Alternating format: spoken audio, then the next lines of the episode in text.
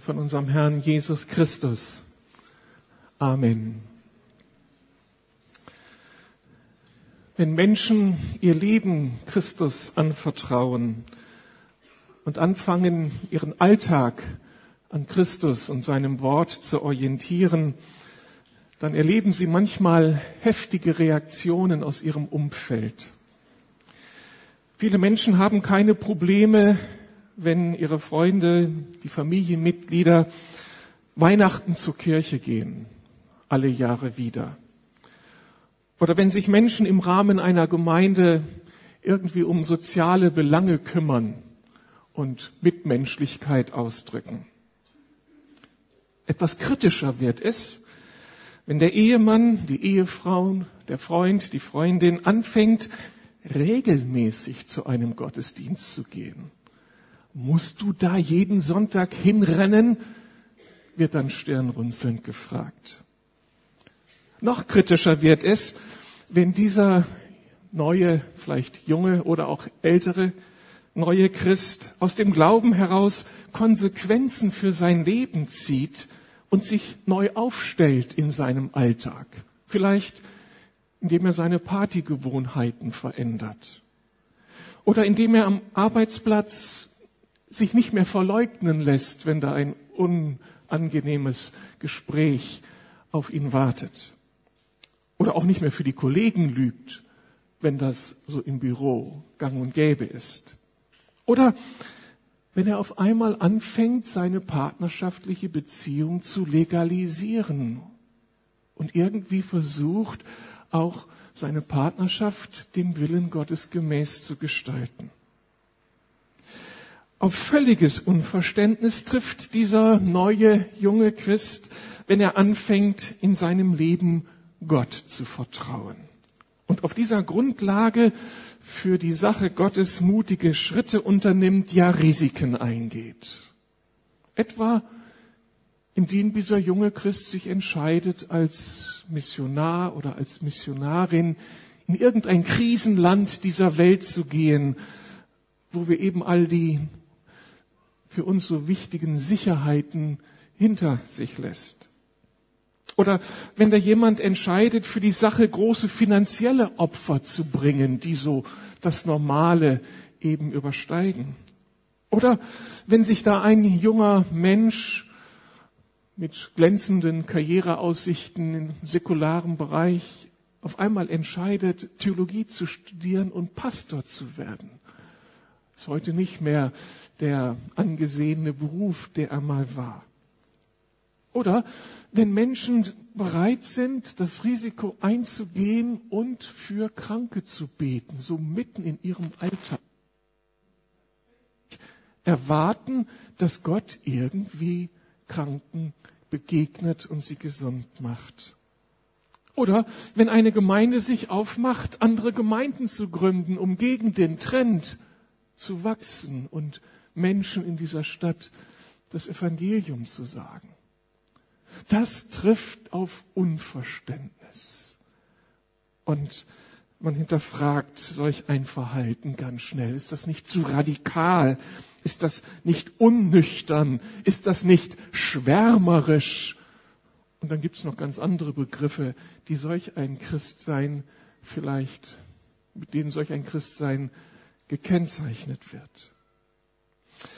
Dabei ist das eigentlich eine ganz natürliche Reaktion und Konsequenz aus der Entdeckung, dass Gott real ist, dass Gott wirklich Gott ist und ja mehr, dass dieser Gott gut ist, dass er verlässlich ist, dass er treu ist, dass er an unserem Leben interessiert ist und darum eben unsere ganze Aufmerksamkeit braucht und damit einen völlig anderen Zugang zu den Realitäten dieser Welt, als wenn wir ohne Gott unterwegs sind.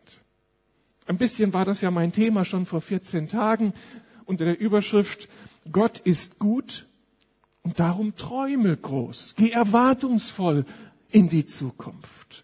Erwarte, dass da was möglich ist und Gott eben unsere bescheidenen Grenzen springt. Diese These ergab sich für uns aus dem Verhalten Jesu seinen Mitmenschen gegenüber, ja aus seiner Lebenshingabe am Kreuz, als er, da ist das Kreuz, als er eben alles in die Waagschale warf, damit wir Beziehung zu Gott bekommen können.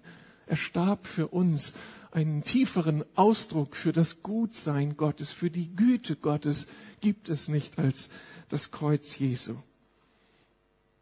Und ich habe in dieser Predigt unter anderem gesagt, dass Gott gut ist, weil er eine Beziehungsebene mit uns kreieren will, die geprägt ist von Leichtigkeit, von Unbeschwertheit, von einem tiefen Urvertrauen. Das ist das, was Gott sich vorstellt für uns, wenn die Bibel ihn vorstellt als Gott den Vater, der aller Vaterschaft hier in dieser Welt vorgeschaltet ist, der der wahre Vater ist. Mit der Konsequenz, dass wir uns dann eben als Söhne und Töchter verstehen dürfen, wenn wir ihm nachfolgen und nicht als Weisen, die um ihren Alltag kämpfen müssen, weil da keiner ist, der für sie sorgt eben dann mit der Konsequenz, dass wir geborgen in seiner Vaterschaft, unbeschwert und erwartungsvoll auf die Zukunft zugehen dürfen, voller Hoffnung und nie angstmotiviert, weil uns die Liebe zum Vater nach vorne bringt. Und das Wissen, er hat alles in seiner Hand, bei ihm wird sich alles zum Rechten wenden, er ist gut und achtet auf seine Leute und hat einen Plan für diese Welt, der am Ende nicht ins Chaos, sondern zum Leben führt. Und diese neue Identität als Sohn oder Tochter des Vaters im Himmels, äh, des Vaters im Himmel, die lässt uns eben träumen. Wir gehen ganz erwartungsvoll auf die Zukunft zu.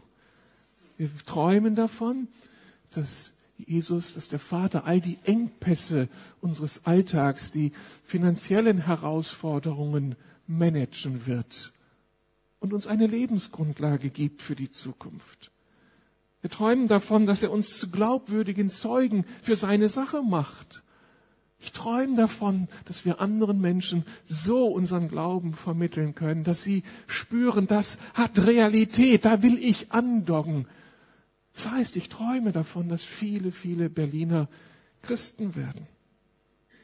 Ich träume davon, dass wir tatsächlich mit vielen Kranken beten und viele Kranke gesund werden, weil Gott immer noch auftaucht.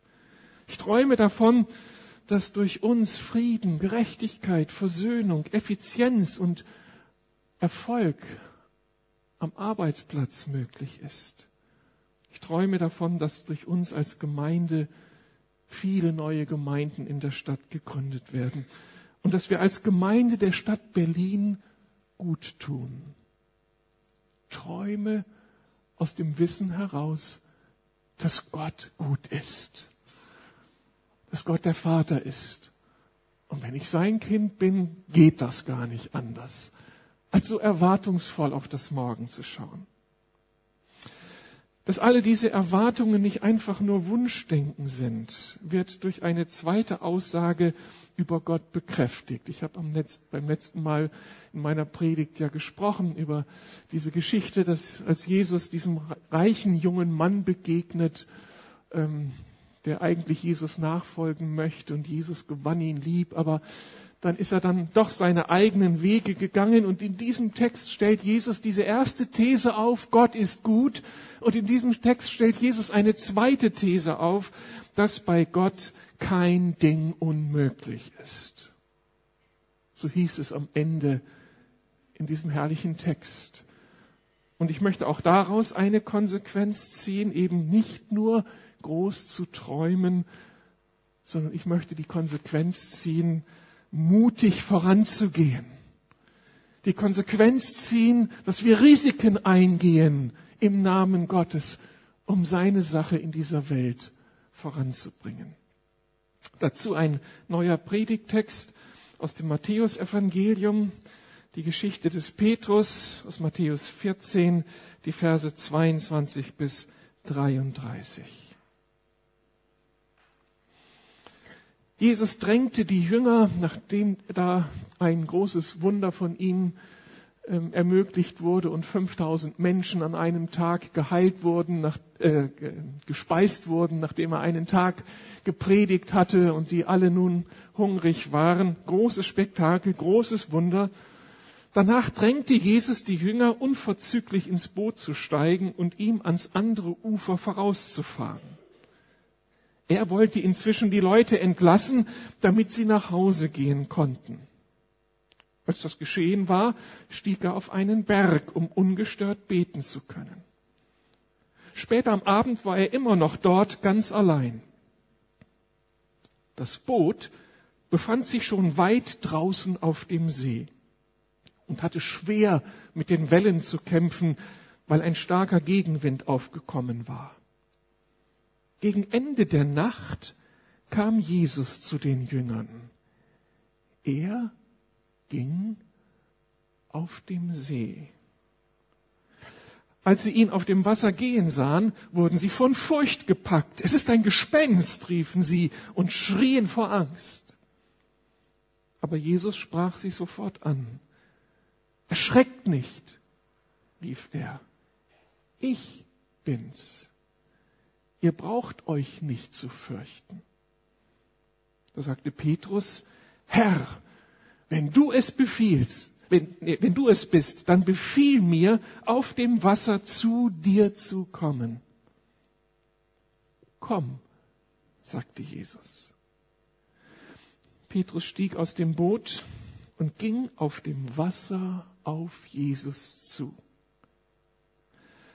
Doch als er merkte, wie heftig der Sturm war, fürchtete er sich. Er begann zu sinken. Herr, schrie er, rette mich! Sofort streckte Jesus seine Hand aus und hielt ihn fest. Du Kleingläubiger, sagte er, warum hast du gezweifelt? Dann stiegen beide ins Boot und der Sturm legte sich. Und alle, die im Boot waren, warfen sich vor Jesus nieder und sagten, du bist wirklich Gottes Sohn. Ein unglaublicher Text, der uns das Gebet braucht, damit der Heilige Geist uns hilft, dem Geheimnis hier auf die Spur zu kommen. Lasst uns noch einmal beten. Ein unglaublicher Text, Herr, der uns sehr, sehr herausfordert. Aber ich vertraue dir, dass du dahinter steckst und dass du Wahrheiten in diesem Text verborgen hast, die für uns heute noch wichtig sind. Komm du, Geist der Offenbarung, und mach du uns Mut, wie nur du uns Mut machen kannst. Wir vertrauen uns dir an beim Reden und beim Hören deines Wortes. Amen dass bei Gott kein Ding unmöglich ist, erklärt die Theologie mit dem Wesen Gottes, mit der Natur Gottes. Wenn Gott Gott ist, dann steht er außerhalb unserer Raumzeitwirklichkeit. Dann ist er eben kein Geschöpf wie wir, sondern der Schöpfer dieses Universums. Und dann kommen ihm als Schöpfer Attribute zu, die unsere Verstehenskraft, und unseren Erfahrungshorizont sprengen. Theologie sagt, orientiert am Wort Gottes, dass Gott ewig ist und eben nicht der Zeit unterworfen, sterblich ist. Dass Gott allwissend ist, dass Gott allgegenwärtig ist und dass er eben allmächtig ist. Wenn Gott Gott ist und dieses Universum kreiert hat, dann ist das keine intellektuelle Überforderung, das anzuerkennen. Gott, du hast diese Welt im Griff. Was sollte dir unmöglich sein? In der Person Jesu, die ja so ein großer Hinweis ist auf Gott, den Vater, bekommen wir eine Ahnung von dieser Allmacht, was Gott möglich ist. Und die Menschen, die diese Bibel geschrieben haben, waren keine dummen Leute, keine naiven Leute, sondern Leute, die ihr Leben auf die Wahrheiten hier gesetzt haben, die von Jesus ihnen vermittelt wurden und die Jesus so begegnet sind und miterlebten. Und wenn sie sowas formulieren und solche Geschichten erzählen, dann gehe ich davon aus, dass sie wissen, was sie tun und dass sie Geschichte erzählen, die geschehen ist. Es verhielt sich so, wie Matthäus erzählt. Und all das, was dann Christen im Nachhinein in 2000 Jahre Kirchengeschichte erlebt haben und erzählt haben, bestätigt, dass bei Gott kein Ding unmöglich ist. Hier erzählt Matthäus als Augenzeuge, wie Jesus nach diesem großen Wunder der Speisung der 5000 seine Leute entlässt. Sie sollen den See Genezareth schon überqueren, ans andere Ufer fahren. Und sie sind nun unterwegs, alleine, ohne Jesus. Ein Sturm kommt auf und sie haben alle Hände voll zu tun und Sorgenfalten machen sich auf ihrer Stirn breit. Werden wir es schaffen? Wer den See Genezareth kennt, weiß, dass da heftige Stürme manches Schiffsunglück verursachen können. Mitten in ihrem Kämpfen mit den Wellen, mit dem Sturm, sehen sie auf einmal eine Gestalt auf dem Wasser zu, auf sie zukommen. Und weil das ihre menschlichen Kategorien sprengt, haben sie nur eine Erklärung. Das muss etwas anderes sein. Das ist kein Mensch. Das muss ein Gespenst sein. Und wenn die Wellen und der Sturm ihnen schon Sorgen bereiten, dann ist jetzt das Entsetzen erst recht Präsenz, präsent.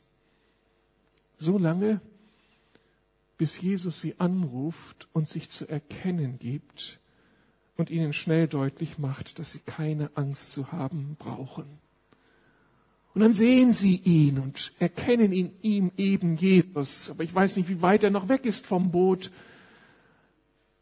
Und alle sind irgendwie ganz gespannt und es kommt wieder Hoffnung auf. Wenn Jesus kommt, dann wird das mit dem Sturm schon irgendwie gehen.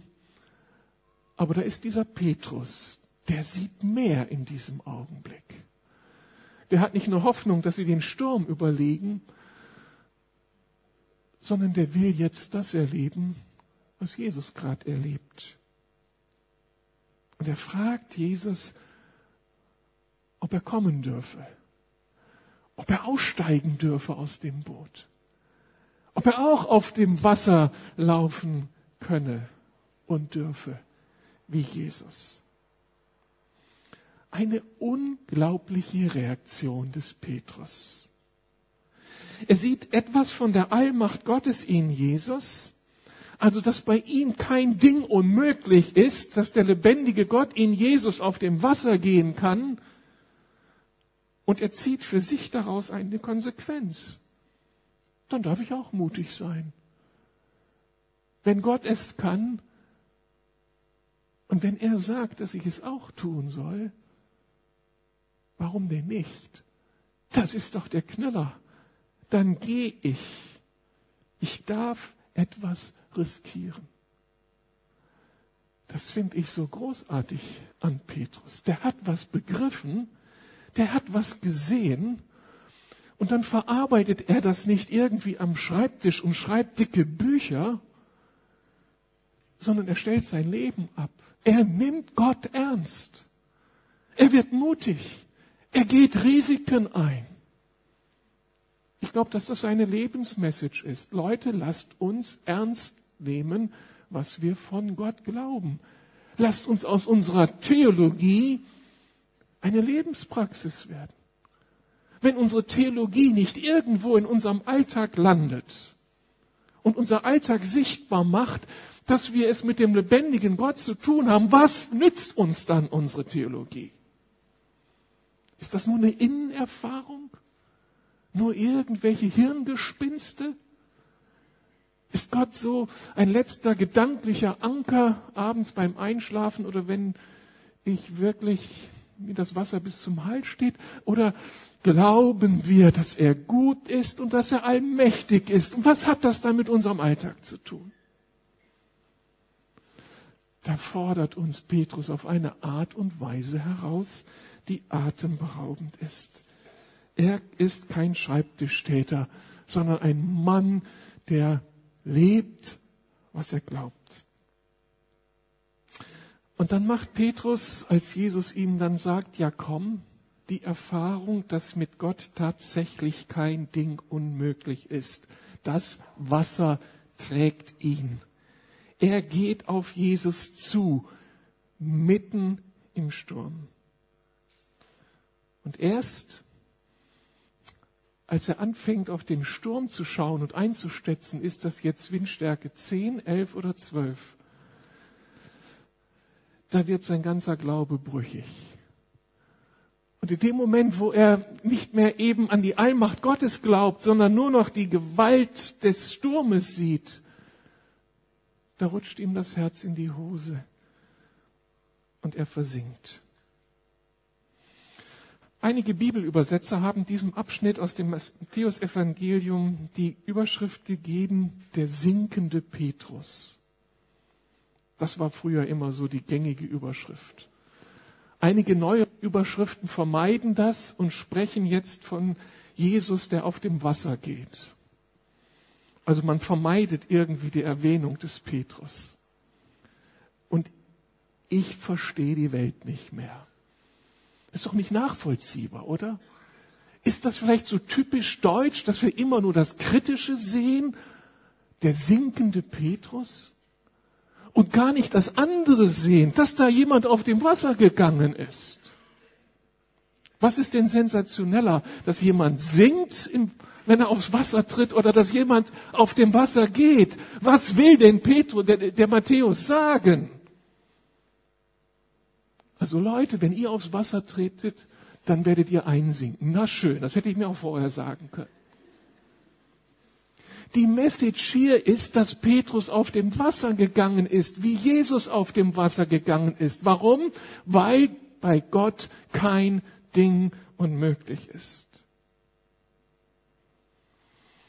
Steckt da diese Skepsis hinter, die sich gegen alles wehrt, was das normale Maß das normale christliche Maß übersteigt.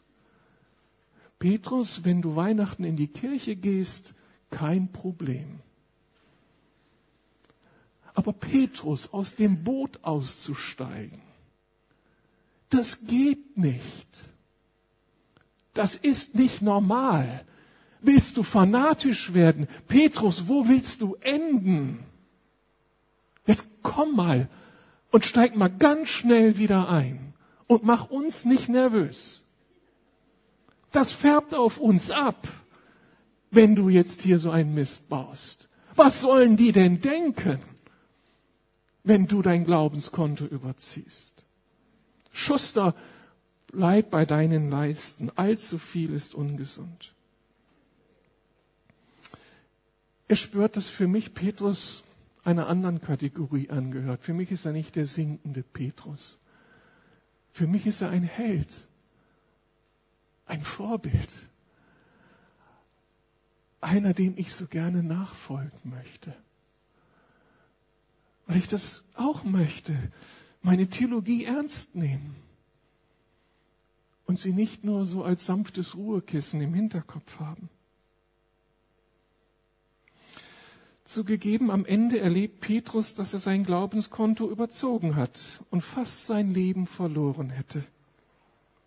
Aber was passierte im Augenblick der Niederlage? Und was ist ganz zuletzt das Ergebnis seines Glaubensrisikos?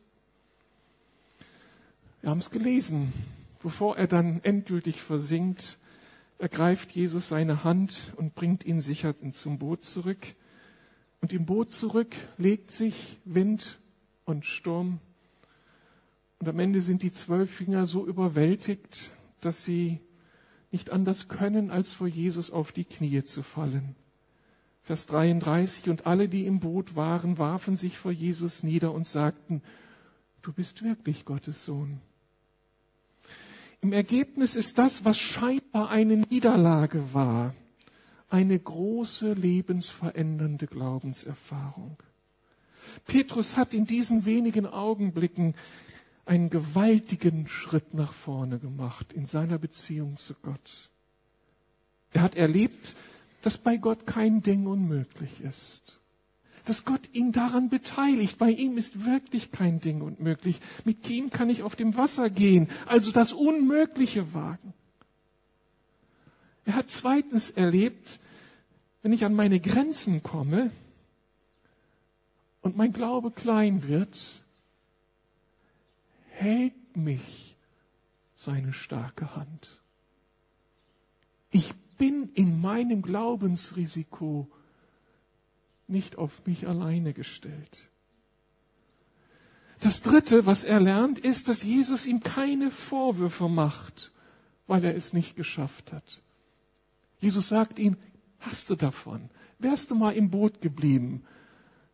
Das reicht nicht, Petrus. Kapier es doch. Keine Vorwürfe, sondern ganz viel Liebe, Gnade und Entgegenkommen. Im Grunde genommen erfährt Petrus, dass Jesus ihm alles zutraut. Er kann sagen, Petrus kann erzählen, Jesus hat mich richtig gepusht. Es war dein Kleinglaube, der dich hat versinken lassen, hat Jesus gesagt. Wenn du weiter auf mich geschaut hättest, wärst du ganz zu mir gekommen und wir wären beide ganz zurückgegangen ins Boot.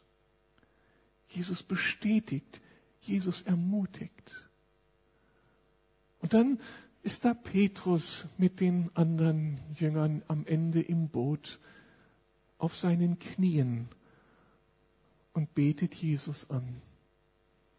Er ist auf eine Weise Jesus nahe gekommen, die unglaublich ist, weil er seine Theologie ernst genommen hat und mutige Schritte gegangen ist und bereit war zum Risiko. Eine lebensverändernde, lebensprägende Erfahrung. Das offenbart der weitere Weg, den Petrus mit Jesus geht. Auch in der Folgezeit ist das ein Mann, der immer wieder auffällt durch Mut und Risikofreude. Ein paar Stationen. Als Jesus dann am Ende gefangen genommen wird im Garten Gethsemane, da ergreift Petrus die Initiative, geht völlig mutig und, und selbstverständlich auf die Soldaten zu, zieht sein Schwert, um seinen Jesus zu verteidigen. Geht doch gar nicht anders. Ich muss doch jetzt hier was tun. Ich kann doch meinen Herrn nicht allein lassen. Einer, der so begeistert ist von Jesus, dass er alles riskiert für Jesus. Hut ab. Wir sehen nur den Übereifer des Mannes, der da einem Soldaten das Ohr abschlägt. Ich sehe einen Mann, der für seinen Herrn brennt und dem das nicht interessiert, ob da 30 Leute vor ihm sind oder einer. Bei Gott ist alles möglich. Frage, was haben denn die anderen elf gemacht? Zuschauen, weggehen können wir alle aber für unseren Herrn aufstehen. Wer tut das denn? Die, die davon überzeugt sind, er ist es wert. Und bei Gott ist kein Ding unmöglich. Aber nun kommt ja heraus, dass Jesus ihn korrigiert und sagt, Petrus, das ist ein falscher Eifer. Steck dein Schwert in die Scheide. Ich will nicht das, was du tust. Niederlage. Wieder mal hat Petrus was gewagt und kassiert eine Niederlage. Aber wirklich? Zum einen erfährt er den Fehler, den ich mit meinem Glaubensmut, mit meinem, meiner Risikobereitschaft, mit meiner Kühnheit gemacht habe. Den macht mein Herr wieder gut. Denn Jesus heilt das Ohr. Und dann kriegt er noch eine gute Lektion in Sachen Friedensethik Jesu. Das ist nicht unser Ding, das Schwert zu ziehen. Und das formatiert diesen Mann. wenn euch das in diesem Zusammenhang bewusst macht, wenn du ein Glaubensrisiko eingehst, wenn du etwas wagst für Jesus, du wirst von ihm nie kritisiert. Er haut dich raus, wenn dein Glaube nicht reicht und du bist am Sinken. Und er macht wieder gut, was du vielleicht in deinem Übereifer falsch gemacht hast. Er steht ein dafür. Gibt es also einen Grund, nicht mutig zu sein? Nicht Risiken einzugehen? Warum so kontrolliert, so defensiv an so vielen Stellen? Warum haben wir nicht den Mut, in einer anderen Weise den Alltag anzuschauen und Entscheidungen zu treffen und Risiken einzugehen, als die Menschen, die ohne Gott unterwegs sind? Bist du mit dem lebendigen Gott unterwegs oder nicht? Ist er gut oder nicht? Ist er allmächtig oder ist er es nicht? Aufstehen für Jesus. Bei ihm ist kein Ding unmöglich. Dann wird Jesus verhört im Hof des hohen Priesters. Dramatische Gerichtsszene. Alle sind sie weggelaufen. Alle sitzen sie jetzt in ihren Häusern, haben die Türen verriegelt und die Rollläden runtergelassen. Aber Petrus kann seinen Herrn nicht loslassen. Er hat sich reingeschlichen in den Innenhof dieses Gerichtsgebäudes aus Sehnsucht nach seinem Herrn. Ich kann ihn doch nicht alleine lassen. Mein guter Herr. Und er riskiert alles. Er ist wieder mutig, begibt sich ins Zentrum der Gefahr und erlebt die größte Niederlage seines Lebens. Als er entdeckt wird und festgelegt wird, du bist auch ein Nachfolger Jesu, da kriegt er Muffensausen und verleugnet Jesus. Am Ende sehen wir ihn, wie er da jämmerlich in einer Ecke sitzt und weint und weint und weint. Voller Scham. Also jetzt endlich begreifen wir, dass man nicht glaubensmutig sein sollte und Risiken wohl kalkulieren sollte, oder? Was ist denn das Ergebnis des Glaubensrisikos des Petrus? Er hat eine unglaubliche Entdeckung gemacht. Er ist seinem eigenen Herzen begegnet. Er hat begriffen, was da in ihm steckt. Auch an falschem Eifer, an Selbstbehauptungswillen, an so vielen negativen Grundaspekten, dass er Buße tut und sagt, Herr, vergib mir mach aus mir einen anderen Menschen. Und das Zweite, was, was Petrus in dieser ganz tiefen Krise erfährt, ist die unglaubliche Liebe Jesu. Dass Jesus ihn in seinem Versagen ehrt, ihm so nahe kommt, so auf ihn zugeht. Dreimal fragt er ihn, Petrus, hast du mich lieb? Wenn Petrus eines beantworten konnte, dann war es diese Frage, ja, ich hab dich lieb. Da brennt etwas in mir.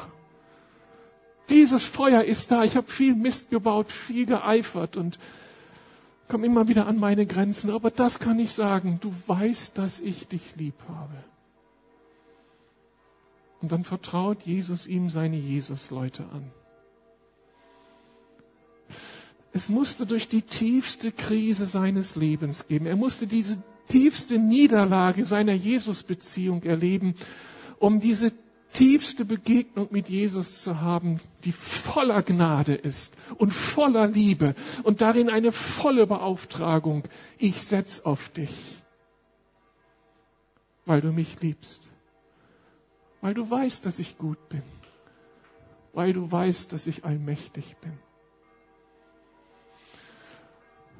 Und diese Erfahrung hat eben Petrus weiter bestätigt. Und in der Folgezeit ist er der Mann, der unglaubliche Risiken eingeht. Als er zum Tempel geht und in den Tempel will, und dann trifft er den Bettler da am Boden sitzen, ein Krüppel, der nach Geld bettelt.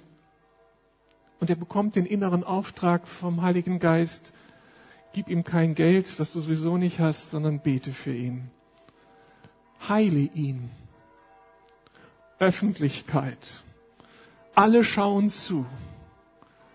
Und Petrus nimmt diesen Bettler jetzt nicht mit nach Hause im sicheren Wohnzimmer, wo keiner zuschaut, um jetzt irgendwas zu probieren, sondern er spricht zu ihm, Geld und Silber habe ich nicht, aber was ich habe, gebe ich dir. Im Namen Jesu von Nazareth stehe auf. Was wäre, wenn jetzt nichts passiert? Wenn der Krüppel sitzen bleibt? Aber Petrus ist ein Mann des Mutes und des Glaubens. Bei Gott ist kein Ding unmöglich. Er geht das Risiko ein und gewinnt. Vorher am Pfingsttag, als der Heilige Geist kam, alles so spektakulär war und die Leute dachten, die Jünger sind betrunken. Andere hätten sich zurückgezogen vor Scham und hätten das versteckt und irgendwie zurecht erklärt. Aber Petrus steht, stellt sich in die Öffentlichkeit und predigt und erklärt und proklamiert den Herrschaftsanspruch und den Anbruch des Reiches Gottes. Und was ist das Ergebnis? 3000 Menschen kommen zum Glauben. Weil hier einer aufsteht, der mutig ist und bereit ist, ein Risiko einzugehen für seinen Herrn.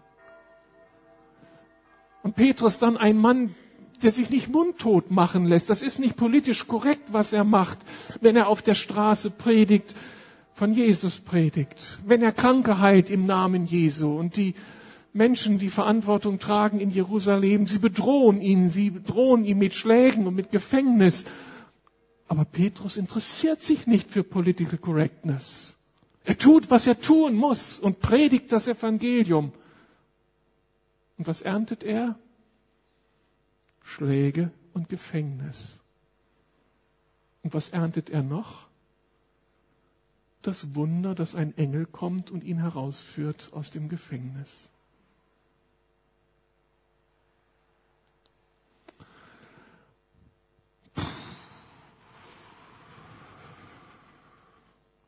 Gott ist allmächtig. Und dieser Satz muss Konsequenzen haben in unserem Leben. Sind wir anders als unsere Nachbarn? Setzen wir auf ein anderes Fundament? Sieht man an uns Menschen, die Hoffnung haben? Die aufstehen gegen Ungerechtigkeit, Krankheit, Tod, Leid, Elend, Unwahrheit. Weil sie wissen, bei ihm ist alles möglich. Ich bin Sohn, ich bin Tochter meines himmlischen Vaters.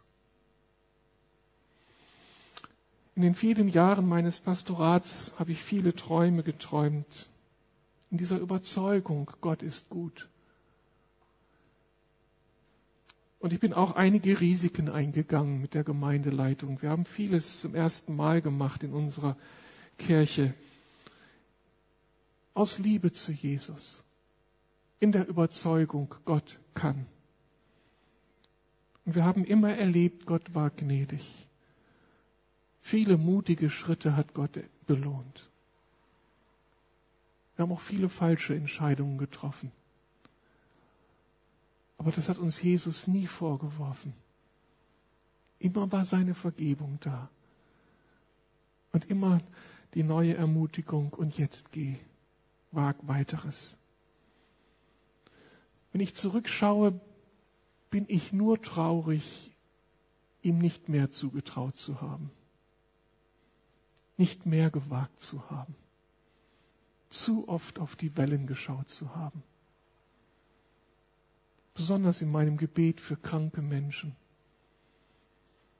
Zu oft habe ich auf die Wellen geschaut, anstatt auf Jesus, dem kein Ding unmöglich ist. Bei vielen anderen Dingen hätte ich gerne größer gedacht mehr erwartet, dass Gott uns mehr Finanzen freisetzt, dass er uns mehr Mitarbeiter schenkt, dass wir mehr Gemeinden gegründet hätten als die, die wir gegründet haben. Aber mein Glaube war so limitiert. Aber Jesus steht in diesen Wochen und Monaten, glaube ich, vor uns als Lukas-Gemeinde und wirbt um uns. Die ganze Predigtreihe zum Thema Gebet. Und jetzt meine kleine Reihe zu diesen fundamentalen Wahrheiten ist für mich ein einzigartiges Werben Jesu um uns. Wollen wir unsere Theologie ernst nehmen? Wollen wir unseren Gott ernst nehmen und unser Leben darauf abstellen? Neues wagen. Nicht um uns selbst etwas zu beweisen, nicht um anderen etwas zu beweisen, nicht aus Ehrgeiz, um große Zahlen, große Spektakel zu sehen, sondern überzeugt davon, dass wir Söhne und Töchter des lebendigen Gottes sind, dass Gott gut ist und er unsere Träume, die wir für die Zukunft träumen, inspiriert hat und die Sehnsüchte, die du in deinem Herzen hast, das, was du gerne sehen möchtest von Gott her, trau doch Gott zu, dass er da was inspiriert hat und dass er das Unmögliche möglich machen kann. Warum denn nicht? Warum denn nur im Leben der anderen? Warum denn nur das, was in den Büchern geschrieben steht? Warum wirst du denn nicht ein Kapitel hinzufügen können, dass Gott deinen kleinen Glauben benutzt hat, um sich zu verherrlichen? Warum denn nicht? Frage, wozu hat Gott Jesus dich gerufen? Was ist deine Glaubensherausforderung? Was heißt es für dich, aus dem Boot auszusteigen? An welcher Stelle bist du gefragt, einen Schritt aufs Wasser zu tun? Das wird bei jedem von uns völlig anders aussehen. Petrus sagt dir, lieber allein auf dem Wasser mit Jesus, als mit anderen zusammen im Sturm im Boot ohne Jesus. Bei Jesus ist der sicherste Platz. In seinem Willen sein. Und das selbst im großen, großen Risiko, das wir eingehen für ihn. Ich möchte beten für uns und ich möchte für die Menschen besonders beten, die vor einem Glaubensschritt stehen. Ich möchte beten für die unter uns, die sich mit dem christlichen Glauben auseinandersetzen, aber irgendwie noch keinen echten Schritt auf Jesus zugetan haben. Vielleicht ist heute dein Tag und du spürst, dass der lebendige Gott um dich wirbt. Und ich möchte dich gleich einladen, an deinem Platz einfach aufzustehen als Zeichen vor Gott und dass du damit ausdrückst, ja, ich möchte es mit dir wagen. Ich möchte für die beten, die empfinden, dass sie einen Schritt auf ihren Nachbarn zumachen sollen, weil der irgendwie Gebet braucht, irgendwie Trost des Evangeliums braucht, aber du hast es bisher nicht gewagt. Ich möchte für die beten, die am Arbeitsplatz genau wissen, dass sie ein kritisches Thema ansprechen müssen, aber es nicht gewagt haben. Für die, die Gottes Ruf auf ihrem Leben verspüren, den Ruf Gottes in die Mission zu gehen, so sein ganzes Leben wegzugeben für ihn oder in den pastoralen Dienst hineinzukommen.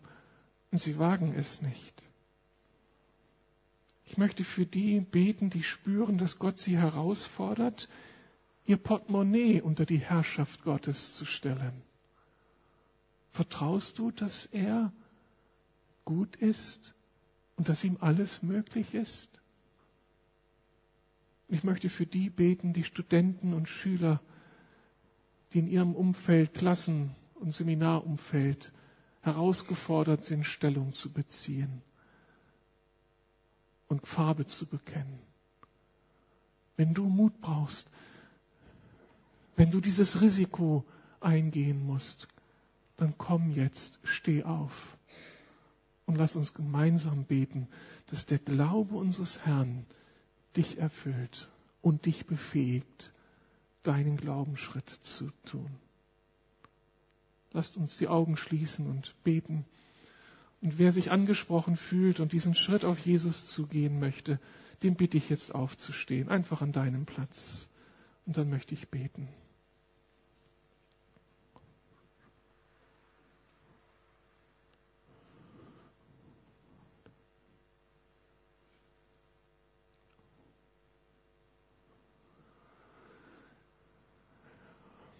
Jesus, ich danke dir für die Menschen, die jetzt hier stehen.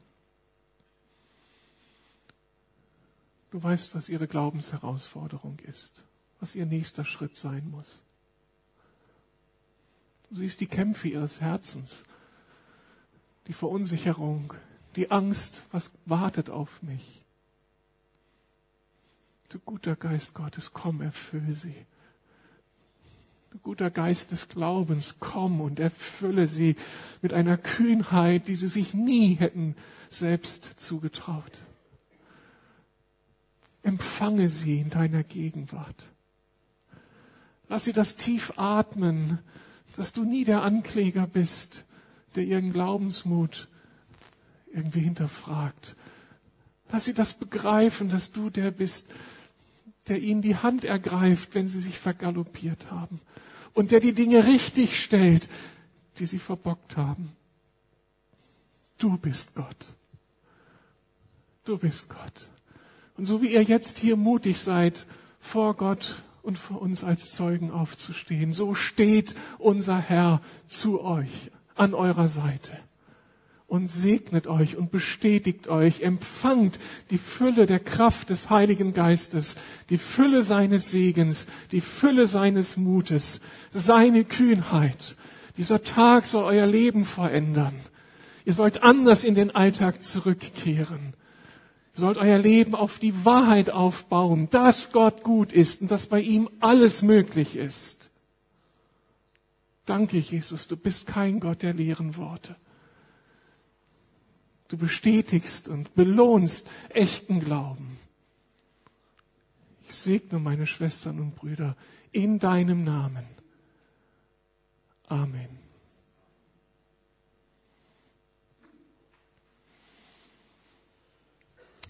Vielen Dank für euren Mut. Ich verspreche euch, ganz schnell kommt die Situation. Da ist die Frage, glaube ich jetzt das, was ich entschieden habe? Und dann schaut bitte auf Jesus und nicht auf euer Unvermögen. Er ist es, der euch befähigt. Können wir Amen dazu sagen? Und jetzt haben wir die Chance, Abendmahl zu feiern. Ich möchte unser Team bitten, singt ihr uns ein Lied, das uns so das, auf das Abendmahl vorbereitet und dürfen das festmachen, was wir gehört haben und den Bund, den er mit uns eingegangen ist, neu ergreifen dieser gute Gott, dieser bündnistreue Gott, auf ihn ist Verlass. Das ist die Grundbotschaft des Abendmahls und das wollen wir gemeinsam feiern.